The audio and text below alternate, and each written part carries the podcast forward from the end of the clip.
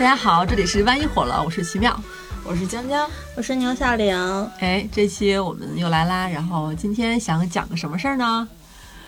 哎，小玲叹气，讲一个我在某个周四的晚上突然爆哭的事情，就是一个疯狂星期四的夜晚。对，嗯，跪地上开始爆哭。嗯，然后我先给大家说一下这个前情提要啊。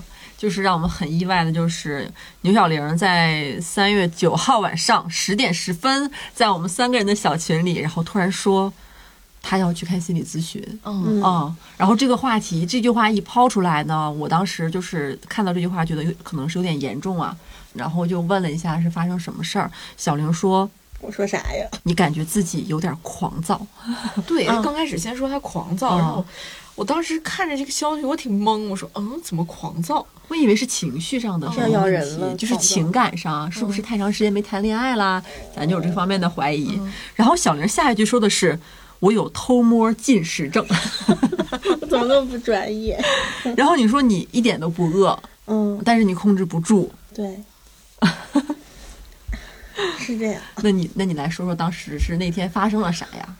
就是那个周四的晚上，我又吃东西了。就我我我是白天是不是在工位上不吃东西的？这个你也知道。我知道，从来没见过你吃饭，就很少。因为我当时觉得我讨厌身上有饭味儿，特别是工作的时候，然后觉得身上特别不干净，然后就一直没吃东西。但到了晚上，等到脱下。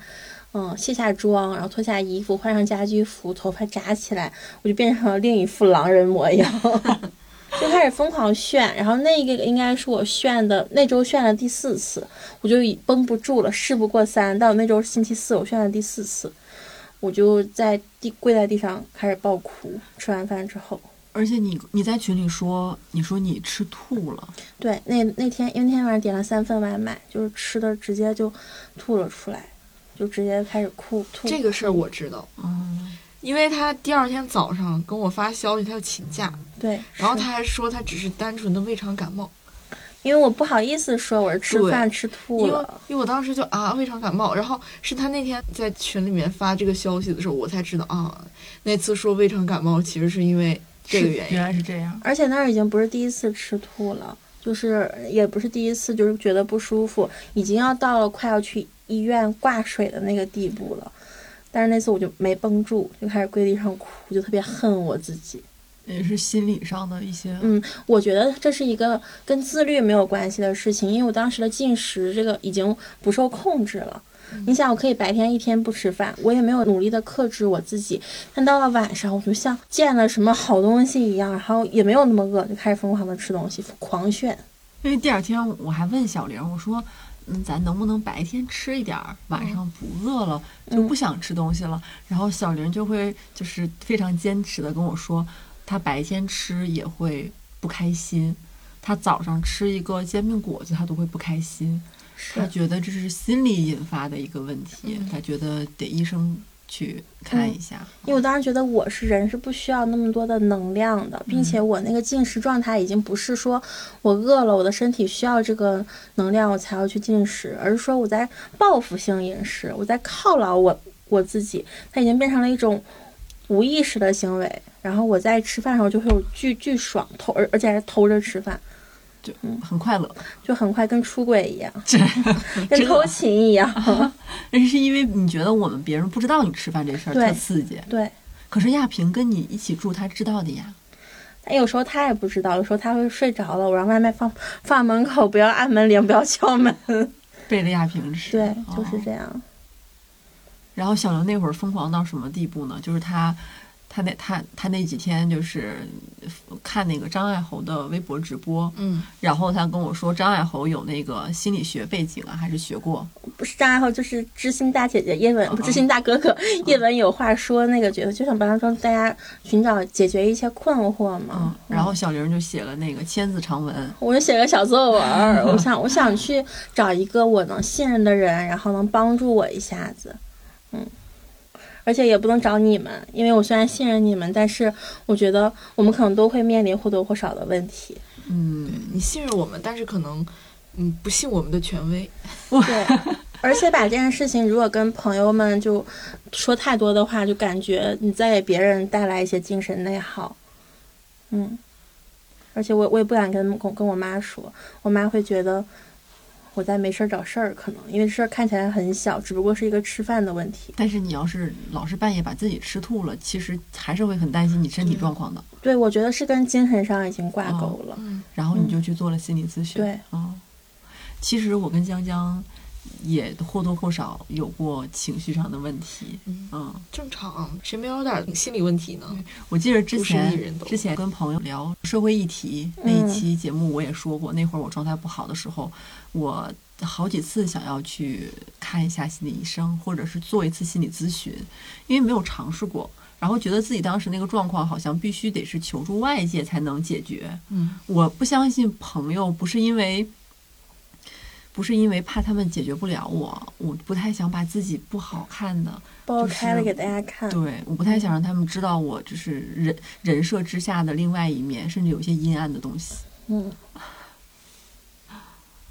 那我我一直长期都有一些心理问题，以前也有过抑郁，然后现在可能困扰更多的是焦虑。我以前小的时候，那个时候家那边也没有什么心理医生啊，包括也不像现在网络这么发达，你可以约线上啊，或者是怎么样。那个时候我更多的就是可能会自己找一些心理心理学的书来看一看，然后所谓的自救。有些暂时有用，有些好像也没有那么有用。然后反正这些心理问题断断续续也就跟了我很多年，我甚至有点习惯了。习惯是一回事儿，但是你真的被这个问题折磨的那个当下是很痛苦的。因为当时小梁说她做心理咨询嘛，嗯，然后她整个人感觉就是很强烈。然后我当时也想，哎，要不我也去做做心理咨询好了。嗯因为我当时已经那根弦儿已经绷不住了。我之前是觉得，嗯，我虽然会情绪不稳定，会有时候暴躁啊，或者是突然活泼、突然丧，但我至少是在一个可控范围内的。但那天晚上我突然跪在地毯上大哭，亚萍都给他吓死了。亚萍过来说问我怎么了，告诉我别想太多。但当时那种安慰对我来说是一点用都没有的。我知道我需要找到一个人去把这些所有的事情，我以前能说的、不能说的全都说一遍，要倾诉出来。这是我对我自己的一个自救，因为我我不确定第二天我还会不会这样了，因为那种状态让我很觉得很吓人。嗯我觉得小刘最最好的地方是他特别的不畏惧把这一面展露给身边的人，因为包括你第二天来讲完之后，嗯其实我我我听你特别平静，甚至还有一些兴奋的讲这个头天晚上发生的这个恶性事件，那 我会觉得。我当时其实心里想，我其实有很多次这种情绪崩溃，我不太敢跟你们说，哎，嗯，为啥呀？就是不太敢让你们知道我有一些不好的一面。但是嗯我感觉只有发现这个问题，这个问题暴露出来了，然后通过我的爆哭，它展露出来了，是件好事儿。嗯发现了，我才能去，说明他到一个临界点了，我需要解决它。因为上个月我也做了一次心理咨询，然后我这个其实我这些事儿，包括我的一些问题，我曾经有跟朋友聊过，但我跟他们聊的时候，比如说我最困扰的。嗯，让我最崩溃的就是，可能以前我聊到我跟小胡谈恋爱，或者跟之前的一些男朋友的过往，我都会提到说我脾气不是很好。嗯那我都是很轻描淡写的，就是带过去。但我其实想说的是，我感觉我有狂躁症，不能说狂躁症吧，就是不能确诊说下这么一个定义。我多，我觉得我多多少少是有一些情绪不稳定的。我对我这件事情也是比较在意的，包括之前我还说我每次在经期之前会吃那个逍遥丸。嗯然后我还甚至考虑去，嗯，看一下什么就是激素水平啊。我有时候会想通过外界的药物来克制我自己，所以跟朋友聊这些事儿的时候，我身边的好朋友都特别的好，他们跟我说，女生有情绪特别正常，你有情绪就是要发泄出来，你不应该反思。但是我没有，我没有敢跟他们讲，我情绪一旦发泄之后，就是山呼海啸般的，就是那种就是自毁的那种状态。那个状态我从来没有跟朋友讲过。我知道他们不不处在那个环境里，他们可能不知道我当时什么样，就有点那个月亮出现之后狼人那种状态，你知道吗？我怕他们 怕，我怕他们觉得我就不好了。狼人请睁眼。还挺形象。挺形象是什么？想象那个大月亮，然后整个人嗯就起来了。而且我之前比如说跟很好的朋友也展露过那种那种样子，然后特别特别小的暴露一下，然后我当时还特别得意的说，我只有跟亲近的人才会这样哦。然后我还觉得我在 PUA 人家，就是好像你跟我关系好，你就活该要被我这样对待似的，就很怕了，就很怕别人会发现我这样子。嗯，我也有向好朋友展露过这样，但是可能得到的反馈就是，他们会觉得我应该去看一看，会觉得我稍微有一点问题，嗯。可能他们自己也会受到一些影响，嗯。甚至还专门开过我的一个吐槽大会，就吐槽我这个情绪问题。嗯，当时你跟我说群里面的朋友七嘴八舌的列举以往你的事例，然后讲当时他们很惧怕你。嗯，但是就是没有一个正向反馈是告诉我我应该怎么改变这事儿的。其实我一直很疑惑，我们真的需要改吗？就是，其实我也在疑惑这个事情。我到底有错吗？其实我做心理咨询，我最大的问题是我这样真的是不对的吗？我我是想改变原因，是因为这状态让我感觉到不舒服了，它给我带来一些实质性的影响，就是我已经吃到吐了，我就需要去医院了，然后我已经突然不自觉的爆哭了，我觉得那是需要需要稍微的找一下原因在哪儿。那你当时具体跟心理咨询老师的那一次沟通，你感觉如 何呀？我在做咨咨询之前，其实我有点怕的，因为我不太敢就是把自己嗯完全展露给咨询老师，并且我害怕对方万一是一个男士，然后我嗯去跟他讲我女孩儿然后吃东西这件事儿，甚至还包括有一些原生家庭亲密关系的事，我会有点羞愧。然后这时候我的一个朋友问了我说：“你会对心理医生说谎吗？”我想，哎，不会，因为我在找一个自救的办法。我如果对他都说谎的话，那没有别人可以帮助我了。然后就给他发了一长段小作文儿，不会是给张爱侯老师那一长段 复制粘贴过来复，制粘贴发了一下子，超级长那一段，我看见了，相相当于我我的一个情绪大纲。情绪大纲。对我，我跟他讲，我跟他讲，我说病，真是。我说我的症状有有哪些？就是白天办公室一天可以不吃东西，然后你就只靠电电子烟和水度日，这样我感觉很自己很清爽，很舒服。不然的话，就感觉像自己坐在格子间里穿着得体的猪。我当时甚至用了这个词来形容我自己，就是华丽的稿子，穿着得体的猪。然后等到到时间了，和朋友们一起去盒子里面抢饭吃。我觉得当时这个状态让我觉得很不舒服。有一段时间我很喜欢上班，是因为上班像一个全景场式的监狱，它可以对我进行一种隐性的监督，监督我不会去吃那些东西，嗯，不会去吃饭，这样感觉自己很爽，被一种隐性的权利控制着。我还跟他提了我的原生家庭，就是我妈是一个控制欲很强的人，嗯，甚至就从小他喜欢学习好了，那我就必须要变成一个学习好的人，让让她能和能在和其他同事的比拼中，觉得自己家孩子特别的厉害。然后，但是高考之后那一个假期，就是好像学习这个任务结束了，你需要变成一个很好看的女孩。有一次，我和我妈高考之后走在街上，当时是我当时很胖，我当时一百九十六斤，甚至我妈就看到了一个学习成绩不好但是很好看的女孩，她就会夸那个女孩，然后我就说：“那那你那么喜欢她，让她当你的女儿啊？”然后我妈这个时候就说：“因为我不想，我巴不得她是我的女儿。”然后我整个人在跟老师描述这段的时候，我就极其的崩溃。我当时就什么也没说，好像是，我只是觉得我自己给妈妈丢脸了。他想要一个那样的女孩，但是我当时是一个，嗯，可能之前只是一个学学习成绩挺好，只在这一方面达到他要求的人，就是这样。然后当我和心理咨询老师就是讲出这个故事的时候，是第一次有人告诉我说，你当时是可以反驳你妈妈的，你可以跟妈妈说，你说妈妈，你这样子很不尊重我，我不希望你这样讲话。我我当时就一下子没忍住，就开始哭，因为在此之前，好像我妈妈一定是一个权威的角色，我一定是要努力的提升自己各方面，然后去讨好她的那样的一个女儿。没有人告诉我，我我原原来是可以对妈妈说，你不要再说这种话。后来当天心理咨询之后，就这件事，我去和妈妈打了个电话，因为我每天都和我妈打电话，我把这件事情跟她讲了一遍。我说：“妈妈，你知道吗？我现在还觉得让我心里特别不舒服。”然后我妈妈还是就是轻描淡写的，就觉得开了个玩笑。她说。那我说你回来考公务员什么的，你怎么不觉得是开玩笑呢？她的她的意思是把当时那件事情归类于一个玩笑话，没有对我进行道歉。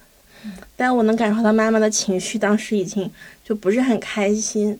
我其实也不是奢求一个道歉，我只是，嗯，我觉得我当时高考完之后那个情况下的那个我自己特别的可怜，嗯，大概就是这样。然后除了家庭之外，我在任何一段亲密关系中，我和这个男孩认识，然后在一块就即使半年、一年，我也不会当着他的面就是吃很多东西。我之前谈过一个在南京的男孩，当时我俩异地恋，每次他把我送到南京南的高铁站，然后让我的时候。我和他在一块那几天，基本上是什么都不吃，吃的话就得吃很少很少。然后我转头进高铁站就开始狂炫，会一个人走到这一家，再走这家，再买，高铁上还在吃，就是这样。我是一种报复性的饮食，因为我觉得在男孩面前吃东西也是不得体的，甚至觉得是不是。我很，你必须要保持很优雅，必须要保持不进烟火，我才配得上他的喜欢，嗯，所以我永远没有办法在男孩面前吃鸡翅，因为我不知道怎么不用手吃会优雅一些。我想问的是，嗯，你妈妈之前有攻击过你的外貌和身材，就是无论是不是开玩笑。她肯定会有攻击过，会夸我，但也会攻击。如果攻击达不成让我崛起的目的的话，她就会夸我其他方面，然后说：“哎呀，你看这样，我们再去改变的话，那多好呀。”嗯，他也是想引导你成为那种他想象中比较完美的样子。一个学历还行，工作还行，然后素养也还行，外貌也还行的一个这么一个平均分女儿，差不多是。所以你觉得你亲密关系里面的对外貌的这些焦虑，还有包括讨好型人格，其实跟你和你妈妈的关系有很大的一个原因。是我觉得是有关系的，因为我妈算是一个很强势的人。但我现在，我现在把这事讲出来，我不希望大家听完之后去怪我妈妈，因为这样我也会很伤心。我只是在说，因为她也是第一次当妈妈，她可能觉得这东西就跟教育学生一样，然后你需要给她。上点劲儿，然后他可能才会去努力。然后甚至我作为他的女儿，他可能跟我更不见外了。他觉得跟我说那样的话没什么。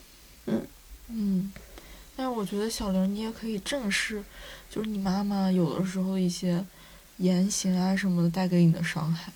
嗯，我觉得这个两个事情不冲突。嗯，我觉得也可以选一个机会跟他开诚布公的去聊。就是曾经你说过这样的话，真的让我特别受伤害。嗯，他让我非常的介意。我觉得就可以至少把你的感受告诉他。他说让我介意到怎么怎么样，就是我一定要让你知道这个事情。我也希望你能认真对待一下我。我有告诉妈妈这件事情，然后我还跟他讲，我去因为这件事情去做了心理咨询。然后妈妈的回答就是，她很厌烦，甚至有点不耐烦，就是觉得。为什么我一个有有工作，然后并且上过那么多年学的人，最后怎么成这个样子了？为什么已经到要去做心理咨询的地步了？他说他觉得，那你这不完了吗？他没有想要去救我，然后会给我出一个一个评价吧，是是是这样子。然后当时心理咨询老师他跟我讲可以反驳妈妈的时候，然后我就觉得我就开始哭，他就说。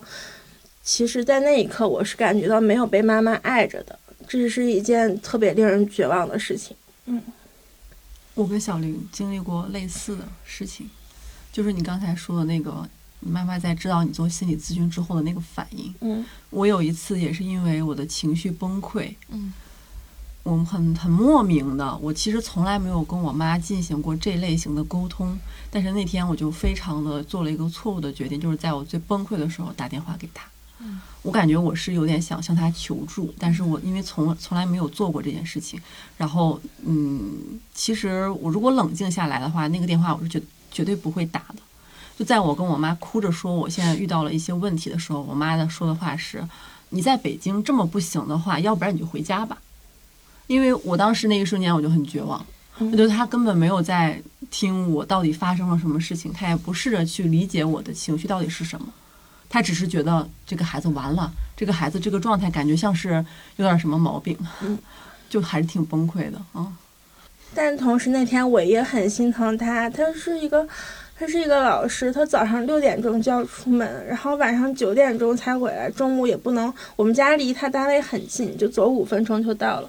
他中午也不能回来吃饭，然后我就想，他从早到晚这么辛苦，然后那回来之后还要接受我这个负面情绪的反馈，那我是不是作为一个女儿，我也做的不够好？我觉得不要这么去想。就是你自己已经有很严重的心理问题了，你你可以换一个方法想，就比如说是你，对对，就是妈妈很累，那这个问题可能今天讲她不在这个和我能好好沟通的状态，那我就找一个她的休息日，是不是可以再跟她再聊一下这个话题？那个时候她可能就不会那么的累辛苦，然后可能会有不耐烦的情绪了。然后我觉得你可以朝这个方向想，而不要去攻击自己，觉得自己不好。你有情绪是一件很正常的事情，你受到了伤害，它也是一个很正常的事情。就是你不用去想，啊，那可能我妈妈听到这个事情不高兴，是我不好，不是的。是，然后心理咨询老师也是像江江这么说的，就是说，其实好像我一个人承受的自我攻击有点多。嗯。嗯，我在很多事情上都会习惯的反思自己，去讨好别人。然后我在跟他跟老师做咨询的时候，一直在提说是别人怎么怎么样。那我这样会不会别人就不喜欢我了？我这样会不会妈妈就不在意我了？我如果不受到一个很好的体重的话，那男孩子是不是就会变心了？我的话语体系里面一直都在存在于别人是一个主体，而我变成了那个客体。老师就很敏锐的发现了这一点，然后他教我的方法，就让我怎么去试着爱我自己。其实，在整个咨询过程中，我感觉我就是那个老师是一个戴眼镜的。最让我难受的是，他和我妈妈可能差不多大，但他很温柔，他从来不会去跟我说你这样想是不对的，他不会直接这样，他会。特别耐心的倾听，然后说：“我刚才发现了一点，小林，你在话语中你是这么这么说的，就感觉他很让我安心。然后我很希望我妈妈也可以这样，然后静下心来，不去指责我，而是去跟我好好沟通我们这段关系。因为我很确信的是，他是爱我的，我也是爱他的，只是有时候会有一些过往的症结在。”这个东西会让我难受，会像一根刺一样。其实我和我妈有做过类似的这种对话，大概是在前几年。我那个时候应该是大学，然后大学的假期回去，因为其实那个时候我已经离开了家，而且我离得很远，我从贵州跑到了东北，两千多公里，我很难得才会回家一次。他会在我面前忍着不去发脾气，不去指责我，尽量和我保持就是一个嗯关系很好、很和谐的一个状态。但有的时候讲话一旦深入那些过往的，我觉得我被他伤害的，我被他忽视的那些事情就会又浮现出来。因为我妈可能不是一个特别攻击我的人，但是她和很多的母亲一样，是一个会很喜欢用别人家的孩子来要求我的人。她不会直接来攻击说你看你多差，但是他会说你看别人做的多好，你为什么不行？我会一直感觉我不是他，就是我觉得他爱我是因为他是我妈妈，但是他不喜欢我，就是我有很长一段时间都是这种感觉。然后其实当时有好几个假期的时候，我就是可能是在深夜，然后我俩在外面遛弯儿，对，就是贵州人夜生活很丰富。或者是有一些我们俩单独在一起的时候，我就会突然间话题提到这儿，我就会说，你知道吗？你当时说的那个话，做那个事儿让我非常的介意。他刚开始有会沉默，或者是想反驳。对我觉得妈妈们听到这一这个事情，他第一次接收到这个信息的时候，他会下意识的拒绝这个事情，就是我我让你受伤害这个事情。但是我当时的想法就是，我一定要让你知道，我真的很痛苦，我痛苦过。我那个时候，包括我为什么焦虑，就是这个焦虑的问题，其实从我当时高中的时候就出现了，就是它已经成为了一个很影响我的一个状态。我就一直在说，我为什么这么痛苦，我为什么这样，是因为你给我的一些情绪上的压力太大了。举一个很简单的小例子，嗯，有一次是初中的时候。我期中考试的成绩出来了，那应该是一个中午回家吃饭的时间。我告诉我妈了，我妈不满意，觉得我那么努力的做饭照顾你，但是你却成绩下滑。我肯定是顶了两句嘴，然后吃完饭我肯定就回去上学了。然后当天下午，嗯，因为他过马路的时候有一点心神不宁，没有注意看车，然后被一个车撞到了一条腿，然后导致了那个。关节就是踝关节那个位置骨裂了。呃，他是在我放学之后才给我打了个电话，然后说了这个事儿。当我到了医院，我赶到医院，然后我看到他打着石膏，然后躺在病床上的时候，其实我就很很难受了。那个时候我很小，十十四岁差不多，我很小。我看到的时候我就特别忍不住，然后。那个时候就是我家还有一些亲戚啊，也也在那儿围着，然后就说：“哎呀，你放学了，你先自己出去拿钱买东西吃碗面吧。”然后我就在吃面那个地方嚎啕大哭，还被卖面的老板骂了几句。然后我吃完面之后，我就回到他那儿，然后我就在旁边守着，他有什么上厕所啊什么，我可以帮忙。然后晚上等别人都走了之后，我妈就是开玩笑似的说。哎呀，今天要不是跟你吵这个架，我脑子里面老想这个事儿，我不会被撞。就他说完这个话，就是我，我记这个话，我记到了现在。就是他会让我感觉这个事情是我的责任。当我看着他躺在那儿的时候，我心里其实有已经有一点自责了。我会在想，是不是就是我中午跟他拌的那几句嘴，然后让他下午的时候。没有，就是没有办法专心的去看马路。其实我当时有在猜，我隐隐有在猜，但是他这么一说出来，我觉得在落实，就是我感觉在落实我的罪责，就是那种感觉，就是我我我犯罪了，而且这种感觉是没有办法有任何的倾泻出去的。就这只是其中的一个事情，我就会觉得我我好像承受了太多的这种情绪上的压力，所以我特别害怕去知道。别人的什么什么事儿，是因为我才这样的，我我特别害怕自己犯错，嗯，然后我就会特别有意的去克制自己的情绪，我就算生气了，我也不会对别人吼，就是我不会对别人失去理智的攻击，就是我可能情绪上我已经很激烈了，然后我说话声已经很大了，但是我还是尽量的控制我自己的逻辑，就我特别信赖我的逻辑，就是。因为我一旦发现我失去逻辑之后，我可能失控了，我不知道会对别人造成什么样的伤害。但是这种控制，也会反噬我，导致了我的焦虑，就导致了我睡眠障碍。然后这也是我当时去找心理医生做心理咨询的一个原因。因为可能你俩其实多少应该知道一点，就我有的时候我睡眠状态不好，我第二天。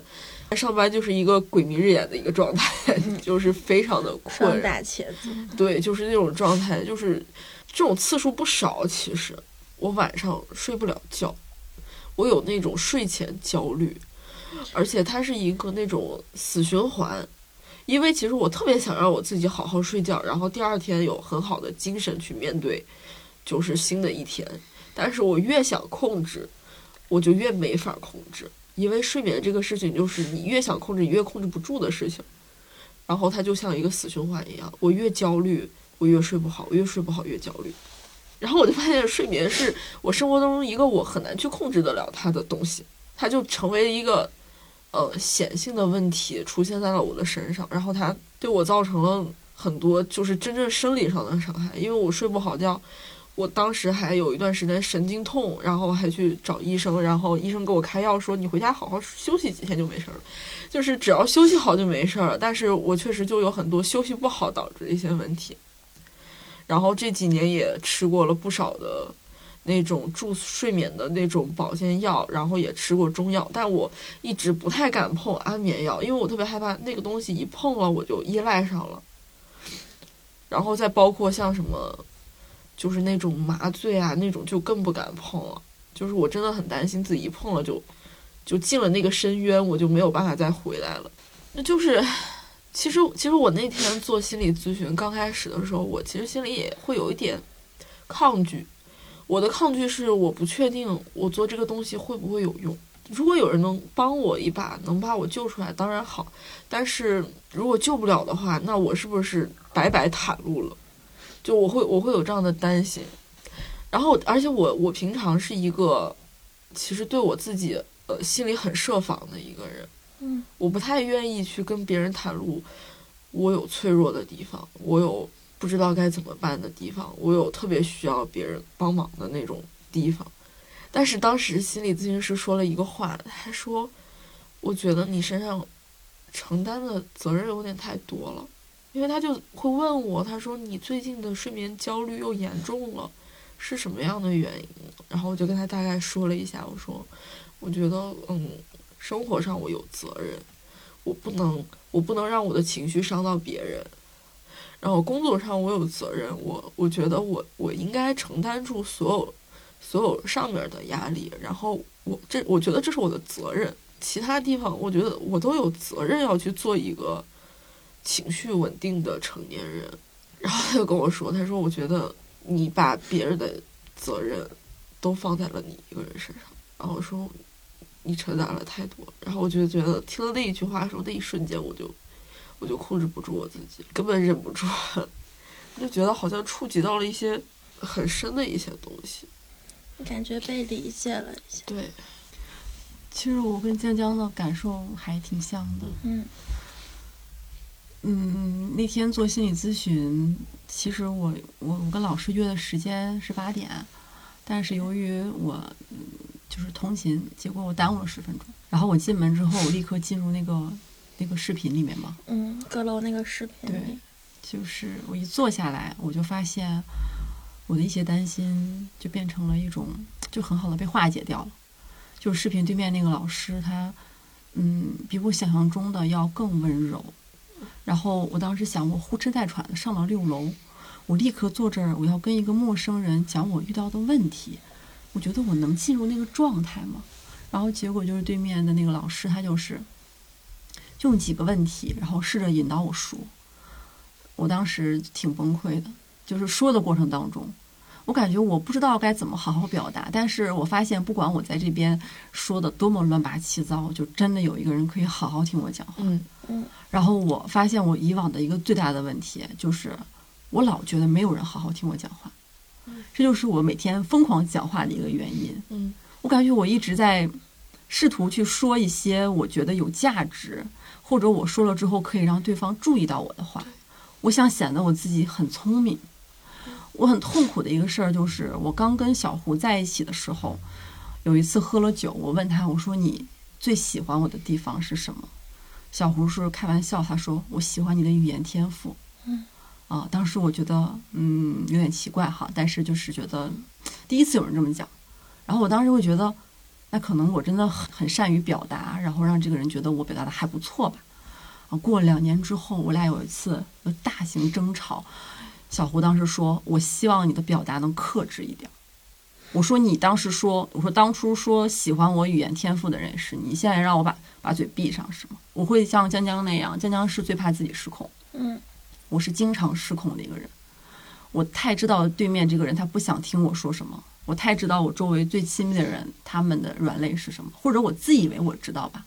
我攻击我的伴侣，就是攻击都是那种大舌打七寸的地方。”我会拿对方的原生家庭说事情，就是我会把他最信任我的那些事情拿过来，反过来去攻击对方，然后我甚至会直接说你是个自私的人，我觉得你不会共情或者怎么怎么样。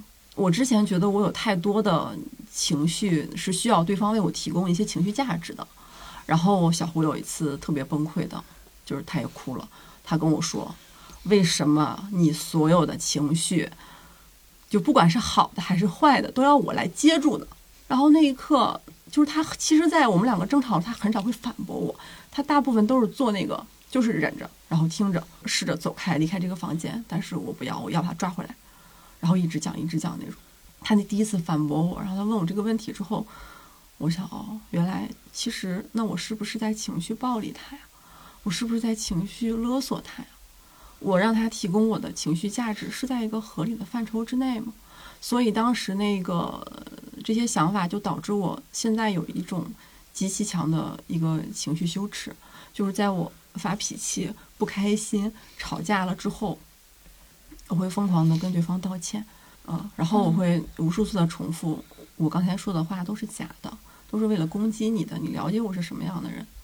我很厌恶我自己那个样子，就是我有点走不出来啊。然后我跟心理咨询师讲这个故事的时候，嗯，其实我一开始是想解决和亲密关系里的一些问题，就包括我之前对其他的前男友，甚至最亲密的朋友，可能有的时候比这还过分。就是对小胡算是我在小胡这儿算是一个，我感觉我在一直在做一种实验，试着克制我自己的情绪。然后聊到后面的时候，他也问起了我跟我妈的一些问题，然后我就发现好像确实有受到原生家庭的影响。但说实话，我第一次不敢跟陌生人讲那么多。嗯，哦，我不敢讲那么多。需要勇气的。对，我就是我还是觉得我只说了七分，我留了三分。所以我没有像你们两个那样对着他哭出来，但是我其实一直在克制我自己。我觉得我这种克制本身也是一种问题。所以我那天聊完了，我在群里跟小玲他俩说，我说没聊够，我说怎么才五十分钟呢？那我觉得我就是那个毛病又犯了，你想逮人说话？对，而且我跟老师说，我就是话太多。老师说具体是怎么个多法？我说小的时候我跟我妈睡觉的时候我会，嗯。他背对着我，会在他后面一直讲话，然后我妈都睡着了，我还在说，有点灵异了，对吧？然后我还会在多年之后，比如说跟男朋友躺在床上，一模一样的场景，哎，就是月光会从窗外面打进来，跟我躺在床上的这个人，他背对着我，他睡着了，我在后面说，我感觉我这样就是，嗯，不眠不休的说了二十多年，我就是觉得我是不是一直在嗯讲话，然后但是从来没有人好好听过我说话。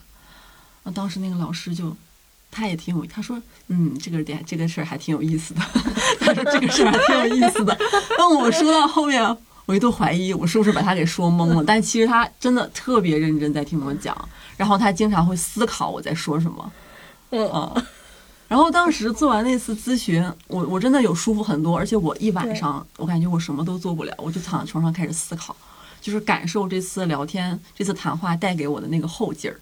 就舒缓了一下，然后我隔天就跟小胡说：“我说如果下次我你觉得我的情绪过剩，我的表达过于旺盛，你就去阁楼给我买一次心理咨询，治一下。”对。其实我现在跟你们两个讲这个事情还是很羞耻。我今天讲出来对播客讲，我也挺羞耻的。因为以前我跟朋友讲，有的时候我怕别人以为我。是在谈恋爱里面特别作，呃，因为我没有办法跟别人讲我我我家里面小的时候发生的事情，我不知道前后有没有什么关联，我怕我讲太多了，别人会以为你就是太作了，我所以我不是很敢讲，嗯。其实我我有一个事儿，我不知道是不是跟你的这个有点像，就是我有点事儿，我接受不了我说的话别人装听不见，那别人要是真听不见。真听不见可以，因为真听不见的话，我会下我会重复。嗯，小龙女，这是 什么？就是那种我跟你说奇妙怎么怎么样，然后我发现你没有反应，我就说哎奇妙奇妙，你该不会是点我平时上班戴耳机的事儿吧？确实啊。小江阳，下次跟我说话的时候，你拍拍我。没有，就是如果你是真听不见，嗯，我我我要就是这个你真听不见这个事儿，我是能接受的。但有的时候你就是什么耳机都没有戴，我在跟你说话，你就。没有反应，我自己其实我是我这个事情我是存疑的，我不觉得，我觉得这是我的问题吗？还是其实这个事情这个对方给我的反应是真的不行的。嗯就是有的时候，因为因为我小时候我妈就经常这么对我，当然我现在有点能理解我妈为什么这么对我，因为我妈对我就是丧偶式育儿，家里啥事儿都得她来干，上班也是她，下班回家照顾我也是她，做菜做饭打扫家里都是她。我觉得如果有一个小孩儿现在天天喊你妈妈，你也会想装听不见，但是就是有我妈就会有这个习惯，我有时候叫她，我有什么事找她，她会装听不见。装我这个人不存在。然后现在长大了之后，我会特别厌烦和和讨厌别人装听不见我说话。就是有的时候我室友会这样，当然他有他的理由，但是就是会我找他跟他说话没有反应，就甚至不是什么特别重要的事儿，可能只是商量说，哎，咱明天晚上吃啥呀？嗯然后就然后就空白了。嗯然后我就会再喊一遍，我说：“哎，你刚刚我说的话你听见了吗？”他说：“我听见了。他回了沉默。么不回”？对他回了沉默。他说：“他说我在思考。我”然后我其实跟他说过很多次，我说：“你思考的时候能不能至少回我一个语气词，让我知道你听到了？”我说：“你回你你回一个，嗯，我想想也行。”就是我觉得这个我是我是 OK 的，但是我真的特别，别人如果假装听不见，或者是就是让我感觉这个人把我当成空气，我我的情绪会一下就上来，我会根本控制不住，我就觉得你在你不尊重我，你不尊重我这个人，这个事情会让我特别难受，甚至你跟我吵架都行，吵架好歹还是一个有来有往的事情，我特别害怕我被别人当空气了，感觉是我特别受不了的一个嗯事儿。我上学的时候其实也有这种感觉，嗯因为我感觉我这么多年，我可能头十年啊，因为我跟我妈妈是单独住在一块儿十年，我爸爸在另外一个城市上班，他一个月只回来一次。我妈的性格呢，我很难形容，然后我觉得她的性格有点冷，她会不喜欢跟我有肢体接触。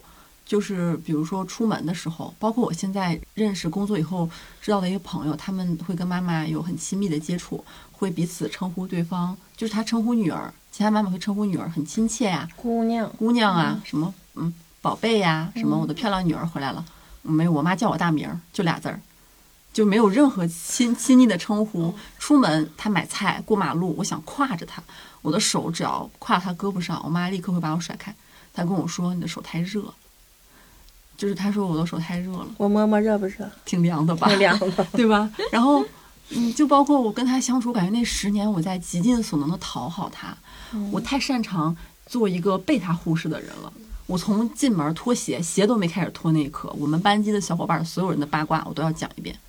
我妈就在这个屋里面做她的事情，我就讲我的，整个房间就围绕着我的声音。她从来不给我任何反应，她就只是听着，然后我就一直讲一直讲，然后我感觉这个这这段关系可能就导致了我现在极度的缺爱。我觉得“缺爱”这个词可以很好的形容我的状态。我非常渴望肢体接触，就是但凡有一个亲近的人，他拍拍我、摸摸我，嗯，如果是恋人关系，他要拉着我的手，然后睡觉的时候我需你不用抱着我，但是我需要跟你有任何肢体的一个碰撞。接触对有接触，包括我跟小胡有的时候，嗯，睡觉的时候，我会选择我说你可以不抱我，但是你的膝盖、脚、手、头任何一个位置必须跟我有一个触点，就是要跟我处上，你不要让我孤零零的躺在旁边。小胡就不理解嘛，因为他跟我完全不同。他小的时候其实是住在亲戚家，他是那种有点跟家人关系就不是说像我那样，就是非常需要，立他很独立。所以他不太理解。我说，我说，如果你让我单独躺在这儿，你跟我没有任何触碰，我说我半夜会睡不着，我心里会难过，我会想哭。最开始的时候，我会因为这些事情，我会因为他早上起来没有跟我打招呼，出门上班没有跟我打招呼，进家门没有好好跟我有什么接触。他当时他他一开始就是很不理解，他说：“嗯，为什么一定要这样黏黏糊糊的呢？”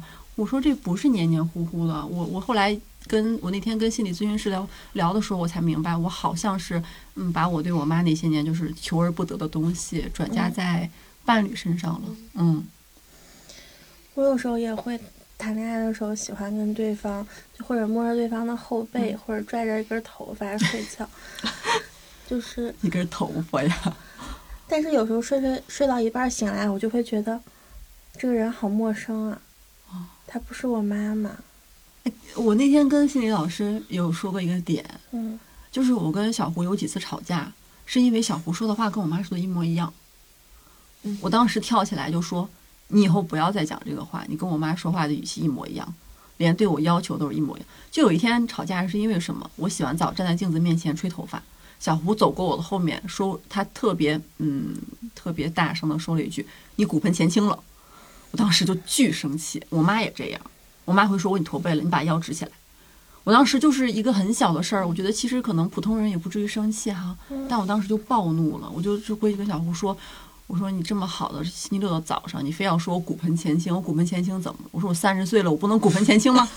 我说我三十岁了，我不能驼背吗？我说你以后不要再给我讲这种话。他当时就不理解我为什么会生气，但我那天跟心理咨询师说，我就是感觉为什么怎么感觉在男生身上会看到我妈的影子啊？就很我我非常讨厌这件事情。我在亚萍身上也看到我妈的影子，因为亚萍会监督我，就是房间有没有打扫干净，衣服有没有叠好，洗澡的时候这个水有没有洒出来。然后我我妈回家是会让我跪着擦地的，即使我们家有那些工具，她也会让我跪着擦地，她说那样干净。然后亚萍也是，就是要用吸尘器什么的可能不干净，她觉得你要蹲在那儿用那个东西擦。她让你擦是吗？对哦，但是不是，但是大大大多数都是亚萍擦，嗯他只会让我把我屋子的衣服收拾好。嗯但是我有时候就会跟偷吃东西一样，我会把它们偷偷的全都塞在柜子里，或者偷偷的用一个大的布给它盖上。我说亚萍，这样你看不到了，就不会心烦了吧？糊弄事儿感觉。糊弄事儿，嗯其实我现在还有一个疑问，嗯就是比如说，就像刚刚我说的那个问题，我特别讨厌别人不回复我，那这个事情我跟别人说了，但是他以后还是不回复我，是我的问题还是他的问题？嗯，我觉得这个不好具体讲是谁的问题，哦但我觉得你可以试着跟他说你非常介意这个事情。对，就是都说了，嗯，你有但是跟我们两个他还是，嗯，这是你第一次跟我们两个说，嗯，我们下回会注意。对，你俩其实不太会这样，因为你俩每次都还是会给我回复。因为你跟我们两个说话，你会喊小玲奇妙，啊，对对你会小，玲就是奇妙，就是你俩都会给我回复，但是有的时候就是有一些人，就比如说我现在室友，然后再比如说我之前的男朋友，有的时候就是会出现这样的情况。每次第一次发生、第二次发生、第三次发生的时候，我都会比较严肃的跟他们说，说我真的特别讨厌这样，这是我一个非常在意的一个点，就是我特别特别特别不喜欢别人把我说的话和把我的任何的表达当空气。你好，你就算不他他们的回复是我有时候不知道怎么回，嗯，亚萍也有这样子，但我说，哎，没事儿，你下次你就可以告诉我一声。后来我改成在我屋给他打电话，让他我不得不我觉得。江江跟他室友就是相处时间太长了，嗯，然后你们两个相处时间长到以至于你们会在彼此面前暴露一些只有给恋人看的那一面，对，他也会暴露出他的问题。对就是如果你们不是住在一起的话，我觉得他应该不会这样子。对。嗯嗯，对，但是这个事情就会让我很困扰，就是我觉得我已经几次三番的跟你讲了这个事情，其实，在我看来，这个事情不是那么的难的，因为我觉得。就是你们也都能做到，其实就是你不知道怎么回，你甚至回有一个嗯也行，嗯，就是你至少让我知道你听见了，然后你说我想想吧，就是你回一个语气词儿都行，嗯就让我知道至少是有反馈的。嗯但是你不能像何道英一样回了个沉默，回了个沉默，回了个嗯沉默，这个对我的伤害太大了。我我听到这种事情，要不然就是心里会突然间很难受，要不然就是我就会开始生气。那种被忽视的感觉太强烈了。对，而且它会让我无意识的开始像强迫症一样，我会不断的问你，我会说刚才我说的话你听见了吗？你是没有听见吗？嗯然后我甚至会马上走到他面前，我说刚才我说的话你到底有没有听见？然后说你听见了，为什么不回我？这个这个小点，你当时有跟心理咨询老师聊吗？我当时有提到，他嗯说其实这也是我那个控制的一部分，哦但是我没有具体的沿着这个点聊，嗯因为当时我主要问的还是睡眠障碍的焦虑问题，对焦虑的问题。嗯，我觉得下次可以让格罗老师给家长解决一下这个问题。嗯，对，因为我们三个都是在那个阁楼 APP 上做的心理咨询。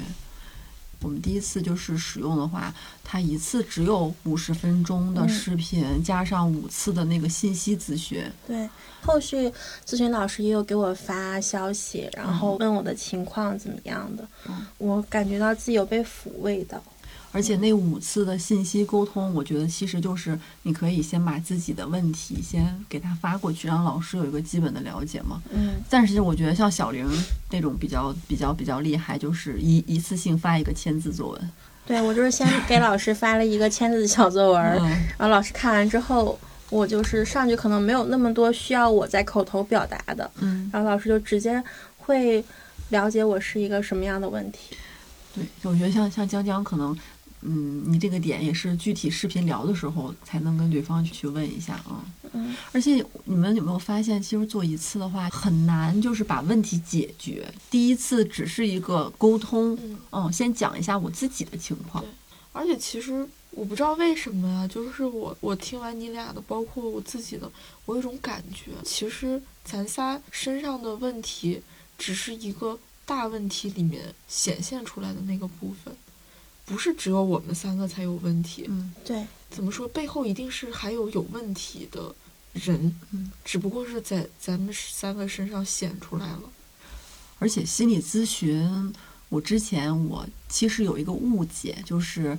嗯，我是不是有一些什么外显的一些病症或者怎么样嗯去做心理？其实不是这样的，嗯就是心理咨询，它其实就是帮你认识自己，嗯然后帮你可以对着一个人、对着一个老师讲一些你不敢跟别人讲的事情，它会让你就是一个心理疏通的一个过嗯程，真的还挺疗愈的。嗯而且我现在看到有一些我的朋友可能会有一些情感问题，或者是心理上的，嗯、情绪不太好啊之类的，我都特别想去建议他们，要不你们去做个心理咨询吧。嗯其实我特别想让我室友也去做一下心理咨询。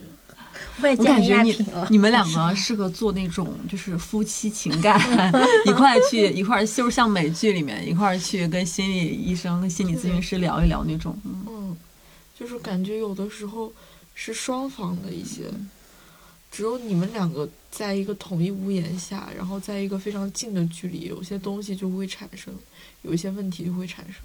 我做之前有一个误解是，我这样是对的吗？我我哦反思，我情绪羞耻是错的还是对的？我太爱反思自己了。嗯然后呢，包括我做完，我跟小胡也讲，他也知道我那天晚上有一个心理咨询的视频，他对这个事情也是有误解的，因为他听说我结束之后，他特别的谨慎，然后过来问我：“你哭了吗？”我说还好。他说：“嗯，老师说咱俩谁对谁错。”我当时说，这又不是法院判案子，不是说我拿这个问题给人家讲，人家就要分出个对错。我是在寻求帮助，解决我自己的问题，跟你没有任何关系。我说你不要在你不要在我这蹭了。其实我咨询完之后，我也偷偷跟我爸爸讲，因为我我爸我我们家像我是育儿的话，可能我妈妈是比较忙的那一方，然后我爸爸可能更懂我的情绪。然后我跟我爸爸打了一次电话，然后我爸爸说，可能我妈妈本身是有一些心理问题的，就是她对别人的控制欲很强，所以我爸爸爸现在都不会再跟他去吵什么、顶嘴什么的，就会顺着他来。可能因为他工作压力太大了，或者是从家庭来说，他他也是受到了一些影影响，所以我会原谅，无论他跟不跟我道歉，我都会原谅当时他对我的攻击，因为我觉得他是爱我，他不是故意的。嗯然后，那那我真正能做的就是不会把这件事情放大，然后延展到我自己对我自己的攻击。嗯，嗯，对。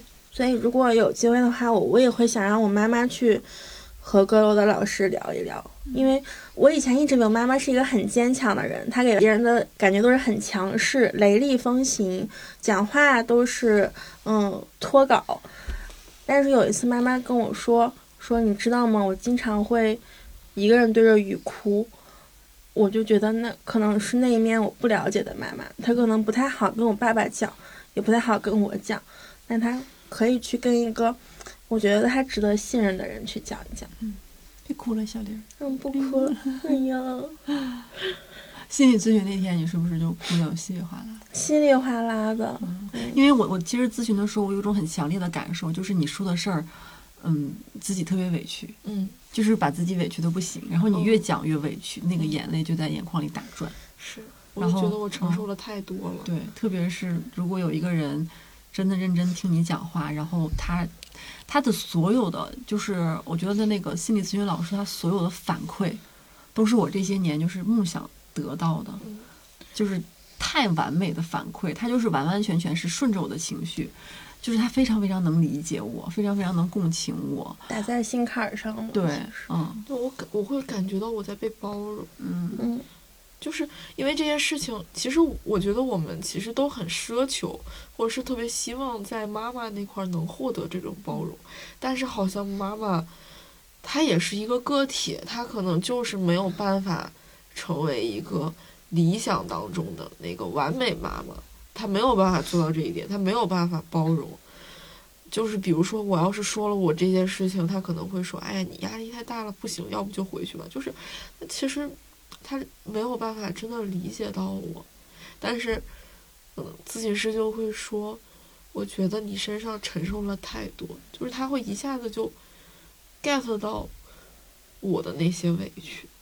我说了那么多话，他背后藏着的那个，看起来好像很强大、很理智，但其实就是可能就是背上的东西已经很重，然后在那里就是已经重到就是整个人在发抖，就是他他看出来那种发抖。很具象感。而且我就在中间，就是开头还是中间，我忘记了。我有的时候，嗯，把自己剖析太深了，我心里会突然害怕嘛，嗯我就想包装一下自己。然后我的方式就是向老师抛出一个问题，我说反问我说，哎，老师，我说我其实之前一直很好奇，做你们这行的是不是承受太多的负面情绪了？然后老师就是他原本是，嗯、那种怎么说，面色比较温柔，他突然就是变得非常俏皮的笑了一下，然后他立马把话头转回来说：“谢谢你的关心，但是今天治疗你不了我。还挺老师好可爱、”哦。我当时其实是有点就是想保护我自己，就是看看你有没有软肋。我觉得我这样真的很没有必要。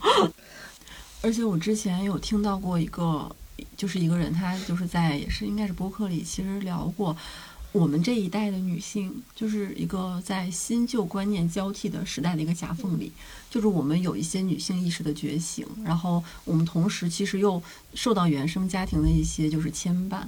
嗯，就是我们感觉我们走出来了，但是实际上我们还留在那个地方，在试图做一些挣扎，所以它就会体现在我们的就是家庭关系或者亲密关系当中，就是我们处理不好这些问题，就会变得非常拧巴，然后产生一些心理上情绪问题。还有行为上，像我暴食，就是习惯性背着妈妈去干一些事情。嗯，其实小玲之前她对外貌的焦虑，包括你减肥的一些问题，包括你恋爱当中的一些讨好问题对，其实我们都是想要劝劝你或者怎么样，但是实际上我们明白这个东西就是我们劝是没有用的，嗯，嗯，是没有用的。